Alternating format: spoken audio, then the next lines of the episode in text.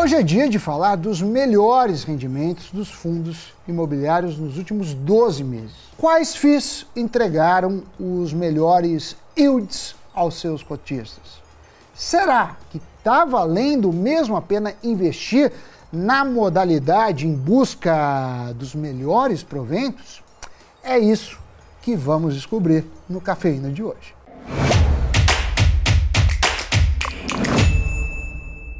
Salve pessoal, Sammy Boy! Olha, para saber quais fundos tiveram os melhores dividendos nos últimos 12 meses, nós trouxemos um levantamento do Clube FI. O estudo foca apenas na distribuição dos rendimentos. A gente não está levando em consideração a variação do preço da cota ou do valor patrimonial. E entre os top 10 estão os seguintes FIIs: HCTR, DEVA, VSLH, BCRI, RZAC, TORD, URPR, RBHG, ARRI e IBCR. Lembrando que todos esses códigos têm o número 11 no final. O fundo hectare, com o ticker HCTR11, pagou expressivos 24,04% no período levantado. Esse é um fundo de recebíveis, o que significa que ele investe em certificados de recebíveis imobiliários, os chamados CRIs são papéis de dívida imobiliária que tanto podem ser atrelados ao CDI como ao IPCA ou IGPM. Suponha que um papel deste siga o certificado de depósito interbancário, CDI. Então, isso mostra que seu rendimento acaba sendo muito próximo à Selic. Lembrando que CDI e Selic são praticamente irmãos. Já os papéis que seguem IPCA ou IGPM remuneram a inflação do período, medida por algum desses indicadores. Claro que a inflação mais uma taxa, né? E segundo o levantamento, entre os top 10 FIIs, 9 investem em CRIs. Esses são chamados FIIs de papel. Só que o risco de crédito vem penalizando justamente os fundos desse segmento. Eles foram os que acumularam as maiores perdas quando a gente olha para o preço das cotas no primeiro trimestre desse ano. Os CRIs são um instrumento usado por companhias do setor imobiliário para captar recursos no mercado. Essas empresas negociam receitas futuras que têm para receber, a exemplo de aluguéis ou parcelas pela venda de empreendimentos, em um título que é comprado por investidores. Só que a inadimplência vem aumentando nesse tipo de papel. O cenário macroeconômico, com taxa de juros mais alta, amplificou os efeitos da crise de crédito, uma vez que as empresas estão mais alavancadas e as pessoas mais endividadas. Na época que os juros estavam baixos, ou melhor, bem baixos, as empresas e pessoas tomavam mais dívida pelo crédito, afinal estava mais barato. Mas com a taxa atual, em 13,75%, as dívidas começaram a pesar, ficaram caras e as empresas que se alavancaram estão passando por dificuldades. E por isso também que esses papéis são os que mais remuneram em 12 meses. A Selic em alta puxa para cima o rendimento dos papéis atrelados ao CDI. E inflação em alta no período também fez aumentar a remuneração dos CRIs atrelados ao IPCA, por exemplo. Os 10 top FIIs do levantamento remuneram bem acima da Selic. O rendimento mais baixo dessa lista foi o do IBCR11, que pagou aos cotistas pouco mais de 17% de rendimento em 12 meses. Em contrapartida, a cota dele caiu uns 27%, o que foi um caso muito comum até quando a gente analisa a variação das cotas dos demais FIIs do levantamento. Sabendo disso, podemos fazer um outro recorte no programa de hoje, que é o que o investidor de fundo imobiliário deve levar em conta quando os dividendos estão altos, mas as cotas estão baixas. Será que vale a pena investir olhando apenas para o rendimento que pinga na conta? Pois é, excelente ponto, Sammy Boy. Para quem se atrai pelo maior dividend yield do mercado, eu sinto dizer, mas não é indicado ver esse indicador, esse número de forma isolada. A leitura que o investidor deve fazer é do retorno total do investimento. O quanto você recebeu em proventos mensais, mais a variação do capital investido através do preço da cota. A soma dos dois elementos é que importa de fato. Então não adianta ganhar um rendimento de 25% se a cota caiu 50% para o seu patrimônio, no final das contas, o impacto vai ter sido negativo. Outro, porém, é quem garante que o FI perpetuará o mesmo patamar de distribuição. Dá para garantir a recorrência mensal dos pagamentos? Não, né? Então, não faz sentido investir na modalidade olhando apenas por esse ângulo, né? olhando só os rendimentos. Tem fundo que pode distribuir muito hoje por conta de um ganho de capital em comum, mas isso não deve ser perene. É tipo um bônus que você pode ganhar a cada dois anos no seu trabalho. Então, a chave é entender se o resultado que o fundo imobiliário vem tendo ao longo do tempo é sustentável e se o preço pago pela cota é adequado e se está compatível com os riscos incorridos no investimento. Então a equação a ser levada em conta é olhar o retorno total, os rendimentos recebidos e a oscilação do preço do ativo que foi investido. A gente pode dar alguns exemplos concretos aqui de fundos imobiliários. Entre eles, podemos falar do HCTR11, que foi o campeão de dividendos nos últimos 12 meses.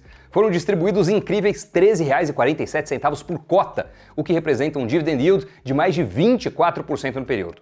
Nada mal, né? Mas a queda acumulada das cotas nesse ano era de mais de 44% em meados de abril, e sabe o motivo? É que ele tem 28 CRIs inadimplentes na carteira, segundo o próprio fundo reportou ao mercado. E as taxas oferecidas por esses recebíveis são altíssimas, de 9,5% a 16% ao ano, mais o IPCA. Mas a queda acumulada nas cotas neste ano era de mais de 44% até meados de abril. E sabe o motivo? É que ele tem 28 CRIs inadimplentes na carteira, segundo o próprio fundo reportou ao mercado. E as taxas oferecidas por estes recebíveis são altíssimas, vão de 9,5% a 16%, mais o IPCA. E isso foi devido à tal crise de crédito que falamos aqui no começo. Então, apesar da própria gestão do hectare se autodeclarar como o FII que mais entregou dividendos entre os FIIs que estão no IFIX, desde sua listagem na Bolsa, segue sendo um investimento bem arriscado. Outro exemplo que a gente pode dar é do DEVA 11 e também do TORD 11. Isso porque eles entregaram o segundo e o terceiro maior dividend yield em 12 meses. Só que eles também têm crise inadimplentes na carteira. O DEVA tem 22 recebíveis com falta de pagamento e o TORD 5. Como o TORD é um FII híbrido, a carteira dele é mais pulverizada. No entanto, ele não fez a distribuição mensal de rendimento em março para justamente não comprometer o caixa. Aliás, a gente fez um cafeína inteirinho sobre ele também, hein? Fica a dica. Segundo o Arthur Vieira de Moraes, do Clube FI, comparando os resultados entre os fundos de papel, os FIIs High Yield, eh, de fato, entregaram maior dividend yield aos cotistas, como é de esperar, já que eles investem em títulos mais arriscados e tem a lógica risco e retorno. É, inclusive, quando comparamos fundos de papel com fundos de tijolo apenas pelo yield, é de se esperar que os fundos de recebíveis superem os fundos de tijolo. E isso acontece por um motivo. Esses fundos investem em títulos de renda fixa, que são corrigidos por índices como CDI, IPCA, IGPM e mais uma taxa de juros pré-fixada.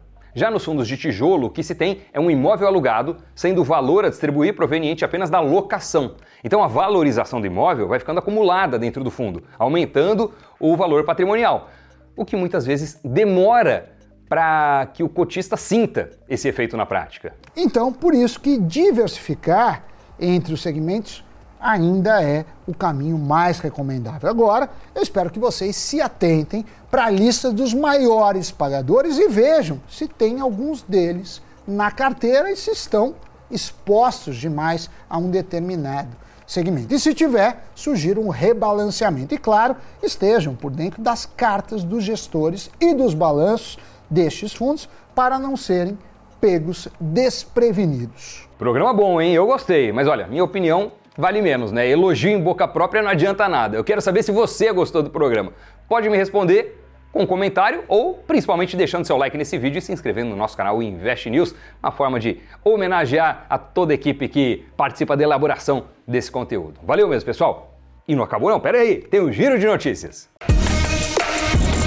A fabricante de doces e petisco Mondelez vai investir cerca de um bilhão de reais no Brasil. O valor representa um aumento de 70% sobre o ano anterior e será para ampliação da capacidade produtiva de suas fábricas em Curitiba e em Pernambuco. Os recursos vão financiar a entrada da companhia, dona de marcas como Lacta, Bis e Oreo, em novos segmentos no país.